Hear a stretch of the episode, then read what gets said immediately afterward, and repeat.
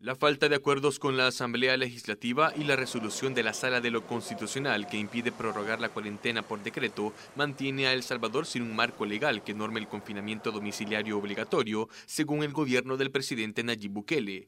De acuerdo a un comunicado del Ejecutivo, la ausencia de medidas restrictivas ha provocado que durante el mes de julio se reporten más de 8.400 nuevos casos de coronavirus.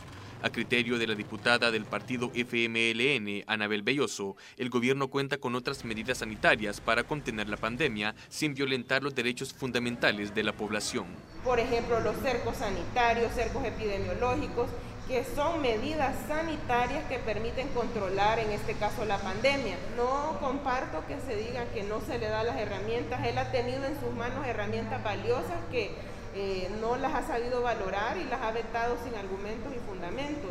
La cifra de los pacientes positivos que se identifican a diario superan los 400. Estos se concentran en los municipios con mayor densidad poblacional, como San Salvador, San Miguel y Soyapango. Para muchos salvadoreños es necesario que las medidas restrictivas se implementen a nivel nacional para aplanar la curva de contagios, dijo a La Voz de América Manuel García. Eh, nada sirve cerrar algunos lugares y todos los demás andan lo mismo pues, propagándose.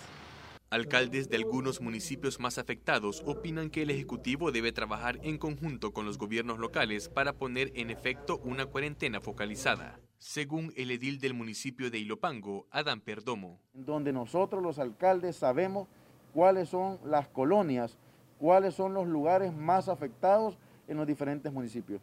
Enrique López, Voz de América, San Salvador.